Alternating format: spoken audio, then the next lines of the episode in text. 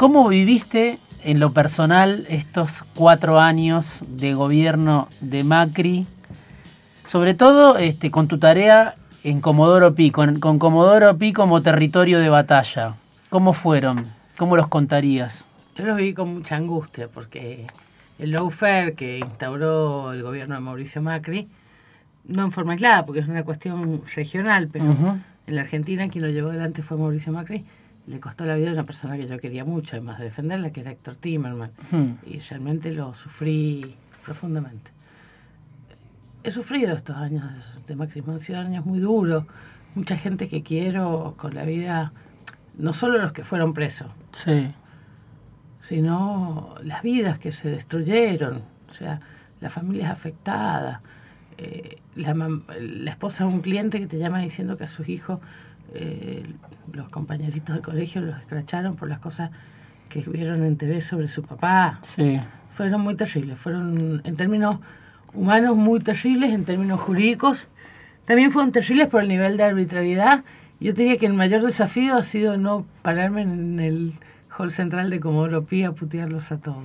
Porque aparte vos eh, esto, en estos cuatro años te metiste como nunca en Comodoro Pi. Como nunca. A mí, yo siempre digo, a mí, me encanta el derecho, pero yo hago derecho administrativo. Mi, especialidad siempre fue el derecho administrativo. El penal que hacía tenía que ver con el penal vinculado a la administración pública. Hmm. Lo que pasa es que el derecho administrativo, el macrismo lo llevó a Comodoro Pi. Sí. Y detrás de donde y fui yo. Fue muy tremendo, ha sido muy tremendo. O sea, 100 años eh, que yo estoy muy contenta que siento que están prontos a quedar atrás. ¿Qué, viste en estos cuatro años que no habías visto antes? La desmesura y la desvergüenza. O sea, no, no, no, no había punto de comparación, Diego. O sea, los jueces puestos a dedo. Pues es lo que estás discutiendo, mira, un ejemplo que a mí siempre me impactó mucho. Yo estaba discutiendo el caso Chicone en un tribunal oral y el presidente de ese tribunal oral estaba negociando con el Estado, que era mi contraparte, porque yo tenía como querellas a la Oficina Anticorrupción y a la UIF. Estaba negociando con el, con el Ministerio de Justicia, de quien dependen ambas dependencias, su pase a la Cámara de Apelaciones. Hmm. ¿Qué tipo de juicio justo garantizas así? Es muy tremendo, es muy tremendo y da mucha Oh, mucha impotencia, mucha impotencia. Es decir,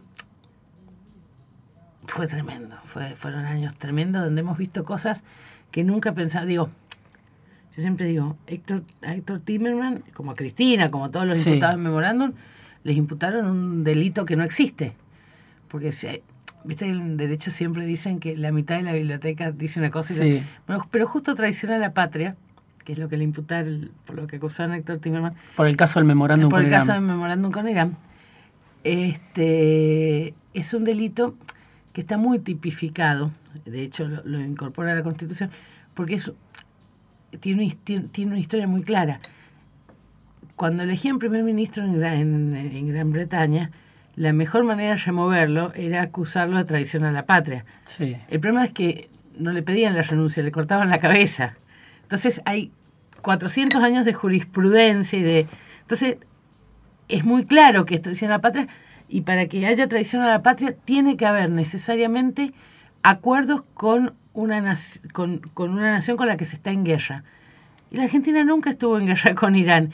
De hecho, yo leí en la sentencia de, de, memorándum de Bonadío diciendo, bueno, no hace falta declarar la guerra para estar en guerra. Miren la hmm. guerra de Malvinas mire, doctor Bonadío, a lo mejor en la dictadura habían disuelto el Congreso, era un delito imposible, digo, lo dijeron, bueno, de hecho no pasó al control jurisdiccional, en Cámara no lo pasó, este, pero mientras tanto Héctor se murió. la prisión preventiva, como método, sí, como método. La doctrina de Irurzun. no, lo primero, lo de Irurzun no es una doctrina, lo de Irurzun es un, un fallo que dijo una, un disparate y que después lo fueron... se expandió. se expandió, exactamente. Mira, la prisión preventiva es una excepción, porque al principio en, la Argentina, mientras haya Estado de Derecho, que no pasó este tiempo, pero es así, es que todos somos inocentes hasta que una sentencia firme declare eh, que somos culpables. Si somos inocentes tenemos todos los derechos que le asisten a los inocentes, entre ellos la libertad. La prisión preventiva es una cuestión excepcional que establece el código para aquellos casos en los cuales haya peligro de fuga o haya entorpecimiento de la justicia. El tip de, la, de esto que llamábamos la doctrina Wilson es que consideró que hay entorpecimiento, posibilidad de entorpecimiento de la justicia por lo que llamó el poder residual de que, de que tenían los exfuncionarios. Entonces me preguntó, entonces cualquier funcionario acusado hoy, digo Macri, en Correo Argentino, debería estar preso. Porque si un exfuncionario tiene poder residual, ¿cuánto poder tiene un funcionario efectivo? Es absurdo, es un sinsentido. Este, pero con esa doctrina fueron muchas Pero siempre el ensañamiento es con, de Comodoro Pi es con el que pierde el poder, ¿o no? Claro, pero el problema es que la... Claro que es con el que pierde el poder. Pero mirar el absurdo en el que caen, que ponen en riesgo incluso a los actuales funcionarios. Sí. Es tan sencillo como eso, porque si un exfuncionario tiene poder residual, yo podría pedir como querellante, yo no hago querellas, pero podría hacerlo que detengan a Macri o a Wad o cualquier funcionario. Pueden tener problemas ellos después del 27 de octubre. Ya empieza esto que estás mencionando, ¿no? El caso a Correo. A mí, no me gusta, te voy a decir, yo creo que el problema no, no es tanto el macrismo en este punto, sino el Poder Judicial. No podemos seguir con este Poder Judicial. No, no, está mal, está mal, no puede tener, no, es una vergüenza este Poder Judicial y es poco democrático además. Y está mal. No podemos tener un judicial, que un Poder Judicial que, que permita la detención de gente, que varíe. Digo, alguien no es culpable o inocente porque es kirchnerista o porque es macrista. Es culpable o inocente porque hay un proceso legal que así lo establece. No, esto no es justicia. Y si hay muchos que, o sea, es que yo discuto mucho en, en redes sociales y cuando doy charlas sí. respecto que lo primero que hay que hacer es garantizar el principio de inocencia para todos, incluyendo a los macristas, incluyendo Stornelli. Es decir, no podemos, no, no podemos no podemos hacer lo que hicieron ellos, porque los que abrieron un ministerio de venganza y persecución fue el macrismo. Nosotros tenemos que cerrarlo, pero solo vamos a cerrarlo con un poder judicial que sea más sano. La que habla es Graciana Peñafort, ya la deben haber conocido, seguramente reconocido, algunos de sus múltiples seguidores en las redes sociales, desde las cuales protagoniza debates, se convierte en noticias, se pelea con todo el mundo, con algunos no, muchos la, la idolatran a Graciana. Yo la conocí hace mucho, ya hace alrededor de 10 años, cuando era más de 10 años. Más de 10 años cuando era eh, funcionaria del entonces era el Confer todavía. Todavía era el Confer. Todavía era el Confer. Y era una de las impulsoras, autora de la ley de medios audiovisual que se discutió mucho en aquellos años del kirchnerismo 2008, 2009, 2010. Vamos a hablar también del tema medios, pero hoy Graciana, y por eso el comienzo de, de esta charla, bueno, es una de las abogadas que se encargó de la defensa de exfuncionarios. Muchos eh, fueron presos, otros fueron, este, entraron a la cárcel, salieron, pero ninguno fue condenado. Condena firme no tenemos ninguna. Claro. En, en, su momento defendiste a Cristina también en la causa del memorándum. Cristina en la causa del memorándum. Este, todavía la defiendo en alguna causa administrativa. Este, no, la verdad es que... Ay Dios, qué horror. Es que me ha hecho pensar, claro, después del 11 sí. de, de agosto, sí. todos estamos haciendo un tipo de evaluación, porque ¿cómo llegamos hasta acá? Sí. Fueron años muy, muy tremendos. ¿Cuál es la lógica para vos que impera en Comodoro Pi? Una lógica acomodaticia. Comodoro Pi pretende... A ver, Pensá que hay gente quizá que está escuchando este programa y no conoce eh, cómo funciona Comodoro Pi, sabe que son los tribunales de retiro y sabe obviamente lo que pasó con muchos exfuncionarios en estos años. Comodoro Pi se le llama los tribunales federales penales porque está en un edificio que está ubicado en la avenida Comodoro Pi. Hay que señalar que la historia de la justicia federal penal es muy particular. cuando recién se estaba formando la Argentina en 1853, se hace la primera constitución donde el Congreso tenía capacidad de destituir a los funcionarios de las provincias, porque era una federación.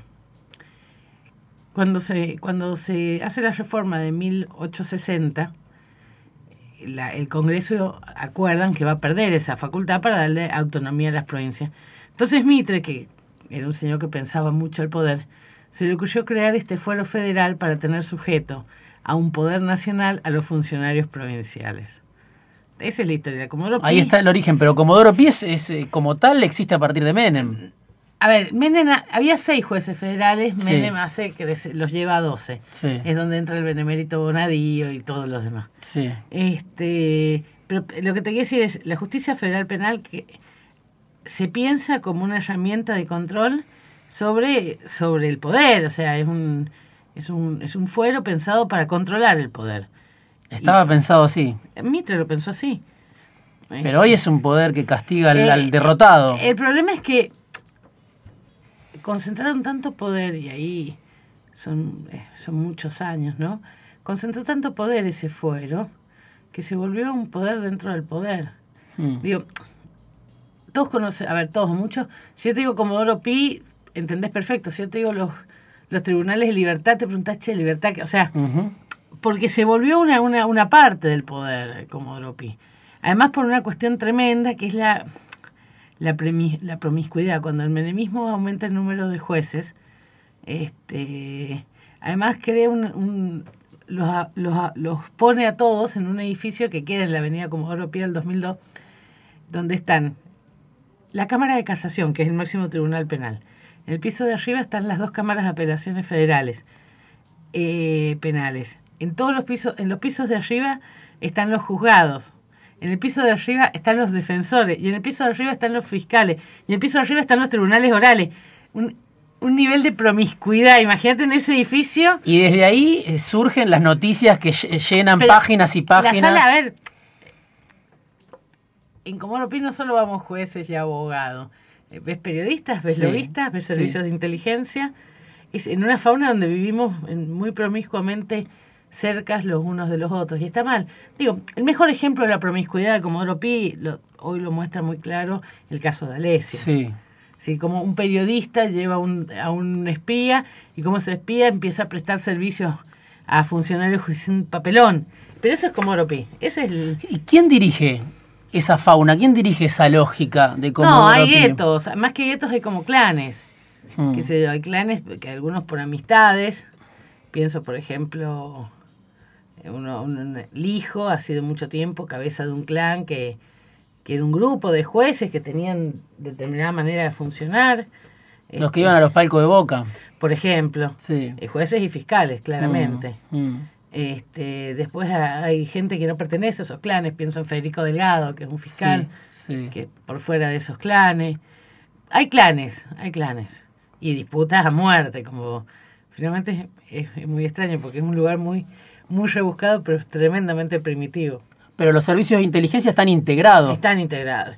Eso, eso empezó en la Argentina, es un tema que vos, yo sé que lo conoces bastante, que es la tablada. Sí. este porque después siempre hubo servicios de inteligencia jugando con la justicia, cosa que está mal. Pero después, con el atentado de la tablada, hubo un acuerdo espurio tal- que relacionado a la desaparición, aún sin resolver, de dos militantes. Sí. Eso dio origen a toda una campaña de decir, bueno, no, no se habla de esto. Y es muy tremendo porque el fuero que tenía la investigación del, del, del copamiento de la tablada era el fuero de San Martín. Sí.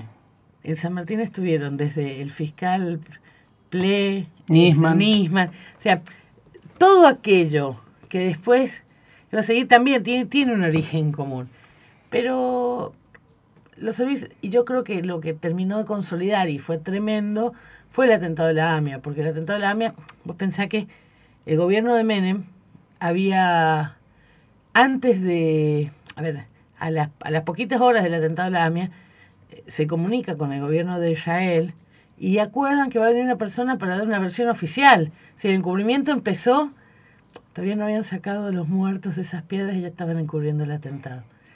Y eso se, hicieron con eso se hizo con servicios de inteligencia que utilizaron ese atentado y esas muertes y esas 85 personas para las cosas más horribles, como pasó con Talledín. Este, y desde entonces los servicios de inteligencia permearon para siempre, creo que muchos ámbitos del Poder Judicial, pero como Pi en particular. Y es un papelón. Graciana Peñafort vino esta noche a charlar con nosotros. A Fuera de Tiempo. Vamos a seguir hablando sobre la justicia, sobre algunos de los casos importantes que marcaron estos años de Macri en los que Graciana actuó. Y también quiero hablar después un poco sobre los medios de comunicación, la regulación para los medios de comunicación, la idea de que los medios son un negocio o si, como dicen algunos otros, hay un derecho a la información.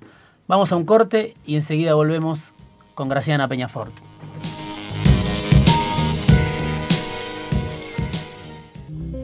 Fuera de tiempo, los viernes a las 23. Un momento para dejar fluir las palabras.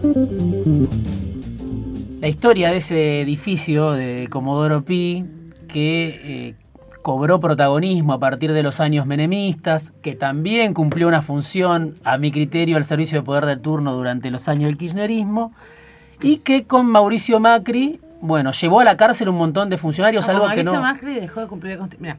Pará, pará, te quiero preguntar algo. Ricardo Lorenzetti se... Es uno de los grandes responsables de lo que es Comodoro Pi hoy. Se erigió como jefe del partido judicial que denunciaba en su momento Néstor Kirchner, como jefe de Comodoro Pi. Y como jefe de la oposición, lo, está en Wikileaks. Cuando eh, hay un reporte en Wikileaks donde cuenta que Gabriela Michetti y Ernesto Sáenz se juntaban en, cuando la crisis del campo, pensando en la eventual caída de Cristina Fernández de Kirchner del cargo de presidenta, y en esas reuniones iba Ricardo Lorenzetti, que probablemente en ese momento empezó a acariciar el sueño de ser presidente sin votos. Sí, no lo puedo concretar todavía. Está, luchando para volver al, eh, a la presidencia de la Corte. Ahora, ¿qué pasó cuando Lorenzetti perdió el poder, cuando asumió el macrismo, cuando creo yo... Que empezó, el problema empezó antes. A, ver. Digo, ¿qué pasó del kirchnerismo al macrismo con Comodoro Pi después de que Lorenzetti pierde la jefatura del Partido Judicial? No, los, a ver. si vos me preguntás a mí cosas que yo siempre cuestioné del kirchnerismo era que no le puso coto a la injerencia de los servicios de inteligencia hmm. en los tribunales en general y en Comodoro Pi en particular. No solo no le puso coto, sino creo que en algún momento eh, le, incluso amplió más la participación. A mí me preocupaba mucho cuando me decía que un juez venía recomendado por un servicio de inteligencia. Hmm. A mí esos jueces no me gustan y creo que no son buenos. Había grandes operadores que ordenaban. Claro, exacto, y eso me parece de me parece que viola la ley, me parece que viola la ley y que torna cualquier garantía constitucional en una ilusión vacía. Porque si vos tenés los argumentos y del otro lado tenés un señor que viene con, un, con presiones, con carpetas, con dinero, con lo que puta fuera, así no, podés, así no se defiende, eso no es justicia. Y todo el mundo dice, ah, bueno, cuando no hay justicia, se empieza a deteriorar el entramado social. Es así. Porque nosotros creemos en la justicia para no matarnos entre... Si no tuviésemos poder judicial, si vos y yo discutimos por el té que yo me estoy tomando, yo te tendría que matar o vos me tendrías que matar a mí. El Poder Judicial evita que nos, evita que nos matemos dando un árbitro que decide quién tiene razón en un conflicto. Sin árbitro pasa el 2001. Hmm. Es decir, sin árbitro, sin confianza en los árbitros que son los jueces, la sociedad empieza a... Lo ves, lo ves con la cantidad de casos de justicia por mano propia. Es, es así, porque si no tenés confianza, yo voy de vuelta. ¿Cómo le decís a un papá cuya hija han violado que confía en la justicia para castigar a su, al agresor de su hija? ¿Cómo lo hace? O sea, eh, cuando se pierde la fe en el Poder Judicial, que es el árbitro, es, muy, es muy grave para la sociedad. Pero dicho esto, quiero volver a esto. Eh, yo creo que el entramado del Partido Judicial, con Ejen, como Oropi, empezó antes que, el que ganara el macrismo. Hmm. Creo que empezó con el macrismo este, eh, como, gobernando la ciudad y con operadores macristas eh, empezando a generar los, los, lazos con el Poder Judicial en general y con Comodoro Pi en particular. Porque si vos ves el raíz de las denuncias, ves cómo empiezan a aparecer los primeros operadores judiciales. Pero mm, más allá de esto, lo que pasó, yo siempre voy a, voy a contar esta historia, para mí es muy tremenda. El macrismo que fue mi estupor, o sea, yo soy abogada y yo creo en las leyes y creo en la Constitución. Y cuando Macri intentó designar por decreto dos miembros de la Corte, es como si a mí me hubiesen negado la resurrección de Cristo. Sí. O sea, estaba afectando una fe. Los jueces no. ¿Cómo vas a nombrar jueces de la corte por decreto? ya debutó de esa manera. O sea, pero era, no sé, era como. Es como que alguien te discute cosas que.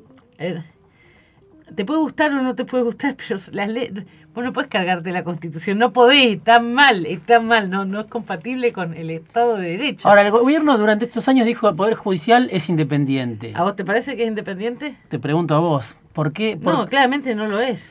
Ellos dicen, nosotros no controlamos a Bonadío. ¿Cómo operó el gobierno de Perdón, Macri hay un en la ca- una causa judicial eh, escandalosa en Dolores, Sí, este, donde muestra no solo cómo, a ver, no solo cómo presionaba a jueces, demuestra cómo lo hacía ilegalmente. Mm. En esa causa se presentaron jueces donde que, que- que renunciaron contando las presiones para que renuncie y cómo el ministro de Justicia, es, es- a ver, no es, Garabano. o sea, no es que se juntaban con un Juan Pérez que le Sí. decía que tenía poder de lobby. El juez que estaba siendo presionado y se juntaba con el ministro de Justicia, que ya estaría, o sea, ya es grave. Ahora, que el ministro de Justicia te reciba y discuta eso, con- es como, D'Alessio, estamos hablando claro, de D'Alessio, dale, el caso. Rosanti.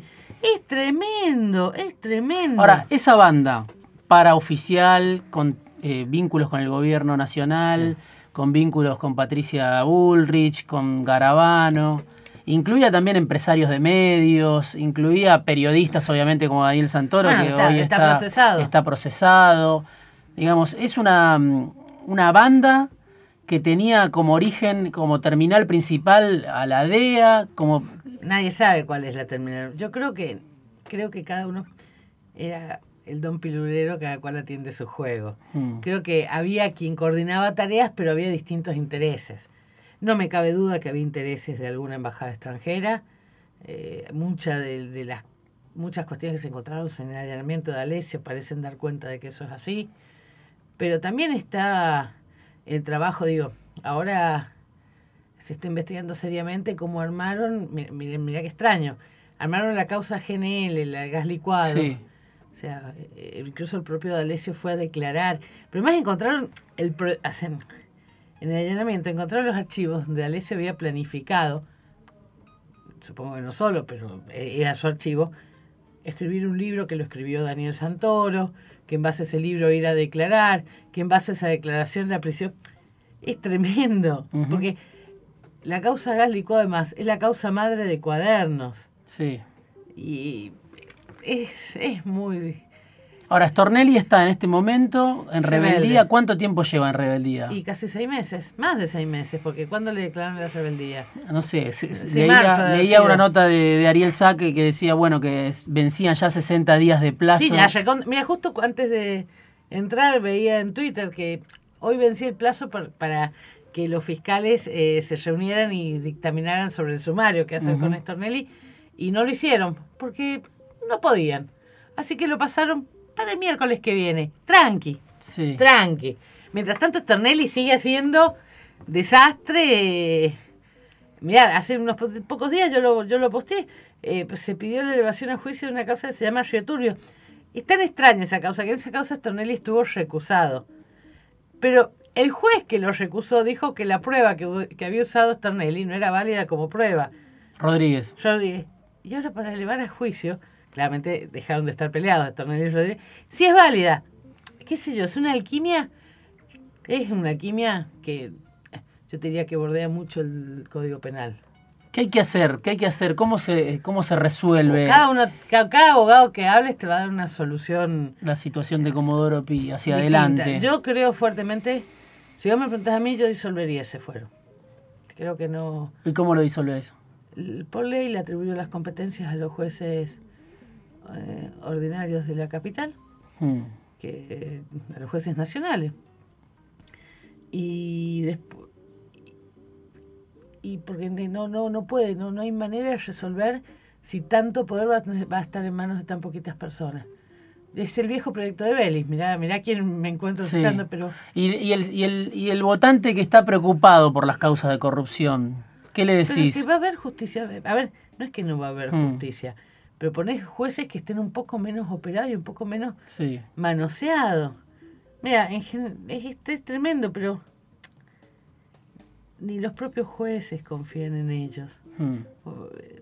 Es, es muy tremendo.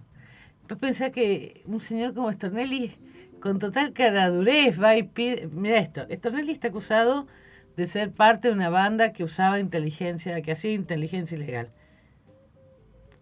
El, el acusado, que es Stornelli, pide lo mismo que el otro principal acusado, que es D'Alessio. Ir a Comodoro Pi. O sea, Mm. es como si yo... Que lo investigue su familia, que lo Claro, investigue sus es como amigos. si yo soy hincha de Boca y pido que me vayan a juzgar eh, en River una causa. Es, es absurdo. Lo que pasa es que hay una, ahí hay un tema que no es menor, que tiene que ver con la, yo creo, la mala praxis periodística también. A ver, contá eso. ¿Por qué? Porque la prensa decidió ostensiblemente apoyar casi mayoritariamente al mocrismo y callar estas cosas. Mm. Este, es, es tremendo porque hay cosas que pasan. A ver, yo por eso, a mí me causa gracia cuando usted reís de Twitter. Yo uso mucho las redes sociales para, viste, yo cuento las historias Sí.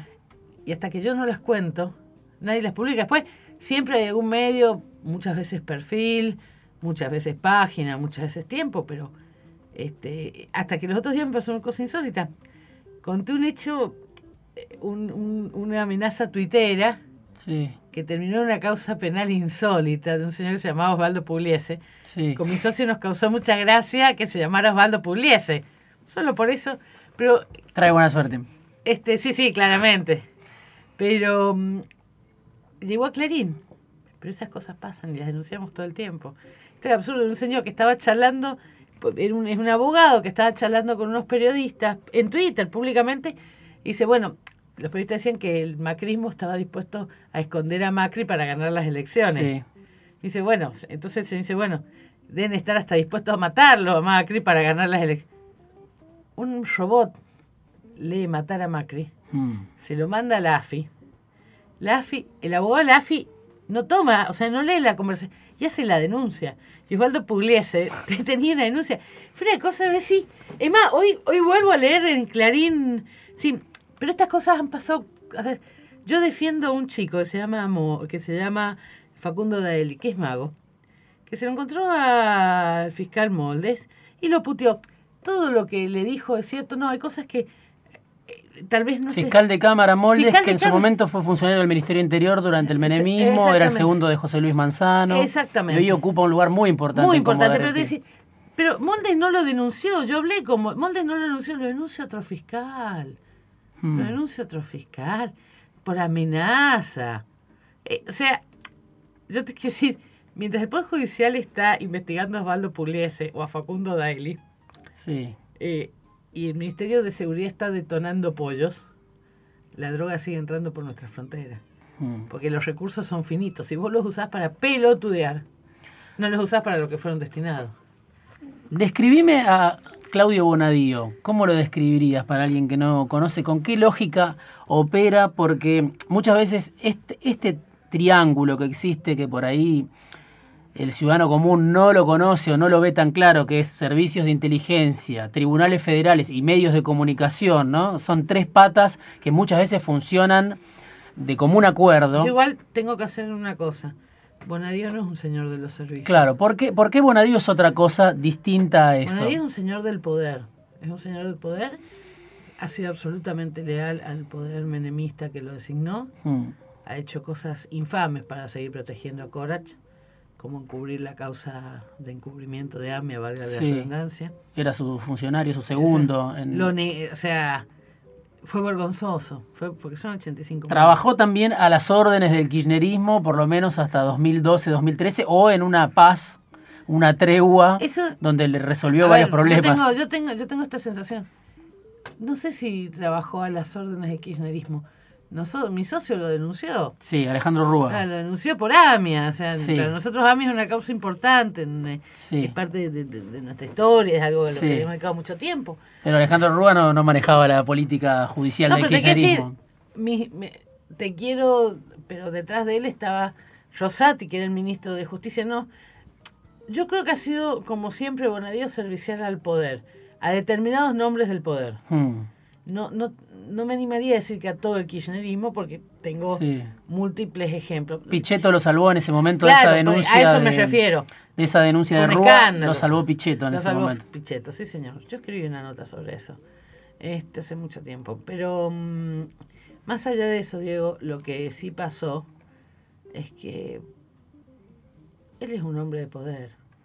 Pero con Macri llegó a lo más alto, me parece. Y claro, porque con Macri la barbarie llega a un lugar.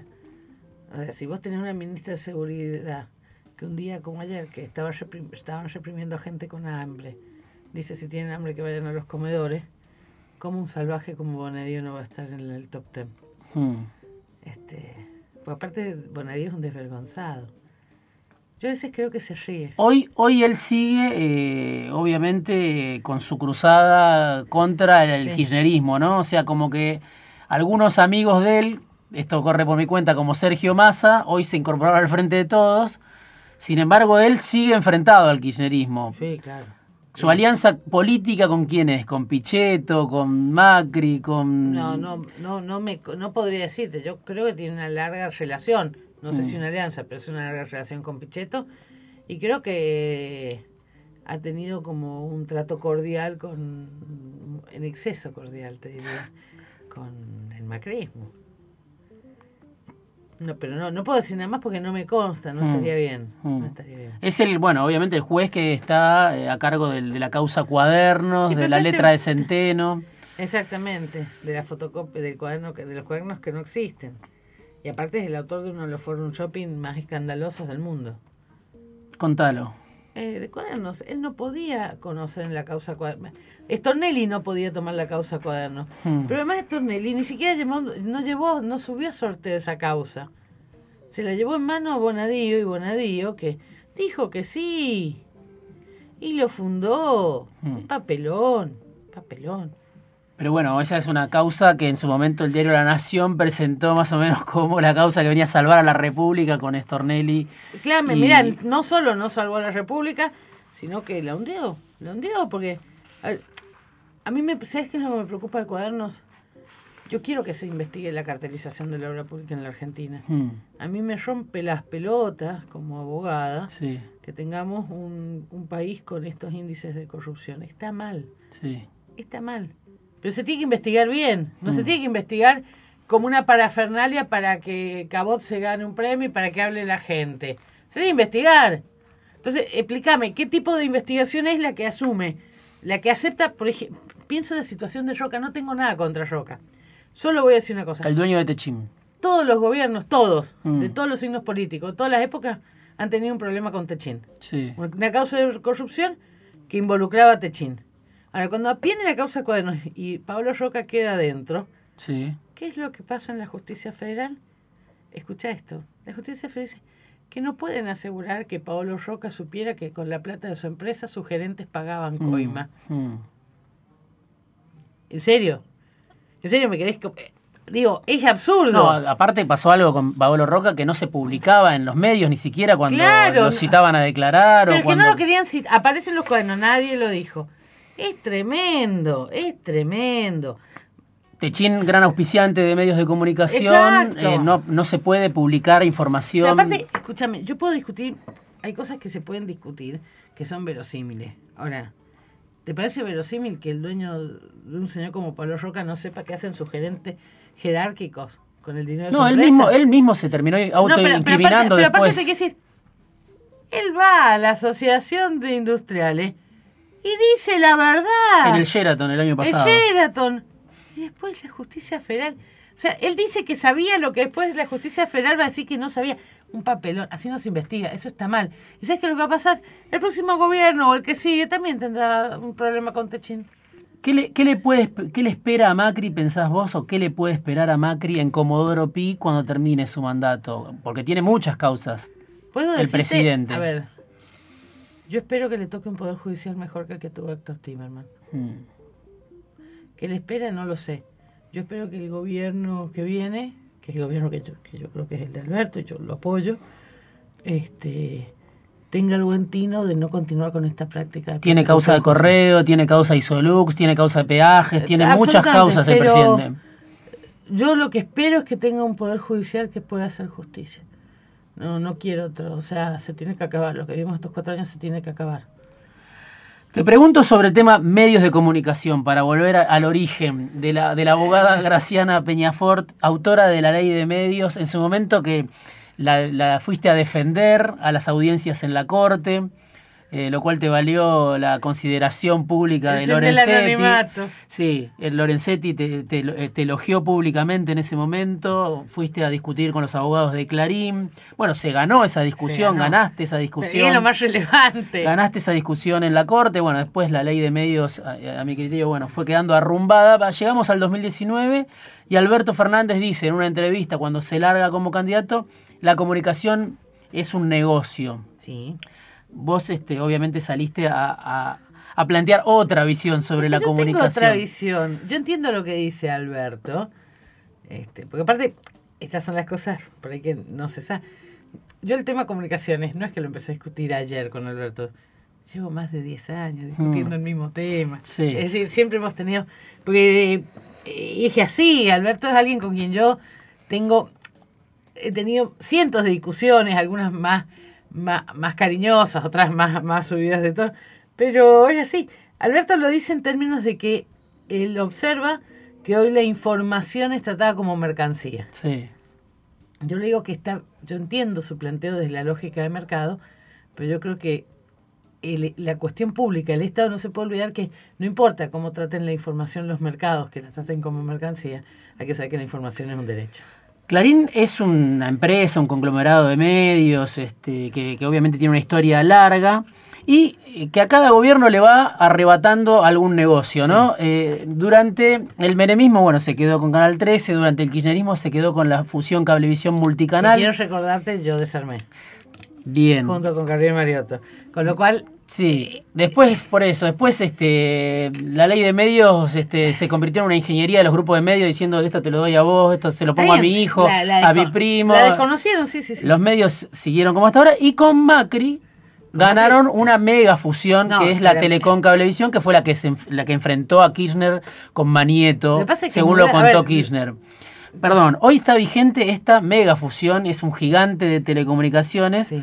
Telecom, Cablevisión, todo, bueno, la, la porción del mercado que No, tienen no, pero no solo es la porción es del mercado, infinita. Diego, son las redes. Esos señores pueden decidir. Vos pensás que Clarín maneja la mitad de las redes de telefonía fija Sí. del país, que eran las viejas redes de Telecom, más todas las redes híbridas de Clarín, con la posición dominante que tenían, más todas las redes inalámbricas de personal, de celular. Un señor, en este país hay un señor que se llama Héctor Mañeto, que si mañana aprieta el botoncito, vos y yo nos quedamos incomunicados. Sí. Pues es, el, es el, bueno, tienen un monopolio cada vez El más grande. Es el monopolio de redes. Yo no, Oligopolio, no, no, eh, de redes, claro, sí, porque hay algún prestador con otras redes. Sí, es- existe Telefónica, pero no. Ahora, un gobierno nuevo no debería hacer algo con respecto a esa mega fusión que no se discutió en ningún lado, se, se resolvió por un decreto de Macri, Ni siquiera por un decreto, por una resolución. por una resolución de Macri, de, de, Na- De- del del ENACOM. ENACOM. Sí, Y sí, supongo que debería ser. A mí me preocupa, a mí a esta altura me preocupa, me parece mucho más grave la concentración de redes. Mm. Porque las redes es, la- es el soporte, son las carreteras por donde viaja la información. Y si alguien maneja esas carreteras como el peaje, te cierra el peaje y no pasa más nada. Entonces a mí, a mí me preocupa mucho la concentración de redes. ¿Cómo se puede democratizar en ese aspecto en la Argentina? Lo que pasa es que cualquier cosa que diga va a ser un lío. Yo asumo que yo, yo tengo una mirada tal vez un poco más radical de la que va a tener el gobierno de Alberto en materia de comunicaciones. Yo estoy convencida, por ejemplo, que, que Internet es un derecho humano. Mm. Naciones Unidas no lo reconoce como derecho humano, dice que es que de todos modos es la base para el ejercicio de otros derechos humanos. Este, yo tengo una mirada más, no sé cómo llamarla. Mira, ¿viste ese- esa cosa tan dicha tantas veces de que la información nos hace libre? Sí, No sé si la información nos hace libre, pero que nos hace ciudadanos, nos hace ciudadanos. Vos pensás las fortunas que gastan los estados y las empresas para que vos puedas acceder por internet a sus servicios. Así, hoy si no tenés internet no puedes sacar el turno para hacerte un documento. Mm. O sea, no podés ejercer tu derecho a la identidad sin internet. Es así de loco. Entonces, a mí me parece que hay que dar un margen para que este acceso sea, como todos los derechos, sin costo. Pero no sé cómo, no, a ver, se, se me ocurren cientos de cuestiones todas sujetas a discusión, ¿no? Que se podrían Sí, y que hoy está, eh, obviamente, esa discusión prácticamente vedada por, por la política. No, pero me bueno. parece que está vedada por, por otras circunstancias. porque no, no creas que yo no me siento, eso es un poco ridícula. Digo, yo ayer estaba espantada, te- tenía una sensación de déjà vu espantosa con el 2001. Hmm. Me dio mucha impresión la represión. No es la represión más grande que ha hecho el macrismo, pero ¿sabes qué me dio? Era toda gente, era, era, era gente pidiendo morfi. O sea, Sí. era- me- me- entonces, claro, yo veo eso y digo, y un poco venir a reclamar por la- las redes es medio Sí. un reclamo de gente con la panza llena, qué sé yo. No es que no haya que hacerlo y no es que no le baje el no es que le baje el precio, yo creo que es importante. Pero creo que antes de plantear un esquema de, de- discusión sobre la información, la información está bien, sobre, sobre el control de, la, de las redes en este país y por lo menos que la gente no duerma con hambre. Gracia- Graciana Peñafort vino esta noche a visitarnos afuera de tiempo. Abogada, eh, la pueden encontrar en Twitter, Grace Peñafort. Pena Ford, sin ñ. Penafort, bueno, tiene muchísimos seguidores, abogada peronista, se define ahí. Y bueno, insisto con esto, fue una de las autoras de la ley de medios de comunicación durante el kirchnerismo y hoy, bueno, trabaja como abogada. Formás parte además de iniciativa. Formó parte, lo que pasa es que Iniciativa todos Justicia. los abogados que tuvimos que enfrentar a Comodoro Pi estos años, en un momento nos espantamos y formamos Iniciativa Justicia, que es una organización sin fines de lucro cuyo objetivo es pelear contra el lawfare. El lawfare es lo que pasó en la Argentina, lo que pasó en Brasil, lo que está pasando en Ecuador. Y te pueden leer también en el cohete a la luna. Y me pueden leer en el cohete de la luna. Gracias, Graciana, por haber venido. Gracias también a Jimena García Blanco en la producción. Gracias a Pablo Vidal en la operación. Mi nombre es Diego Genú. Volvemos el viernes que viene, un ratito antes de que llegue el sábado.